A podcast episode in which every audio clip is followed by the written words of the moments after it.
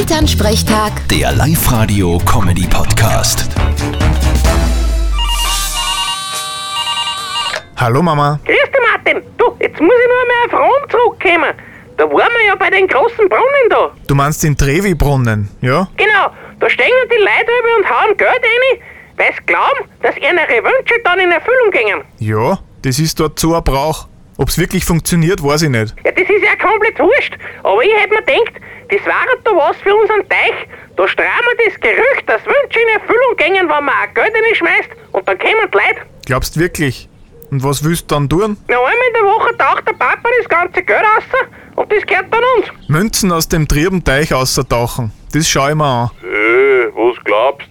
Da kauf ich mir eine gescheite Taucherausrüstung und einen Magneten und schwimm durch. Was glaubst du, wie schnell das geht?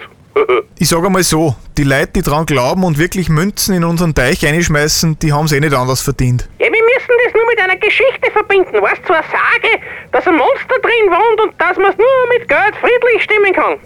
Den ersten, der das glaubt, den zeigst mir. Dem zahl ich ein Bier. Vierte Mama. Ja, warte mal. an. Bitte, Martin.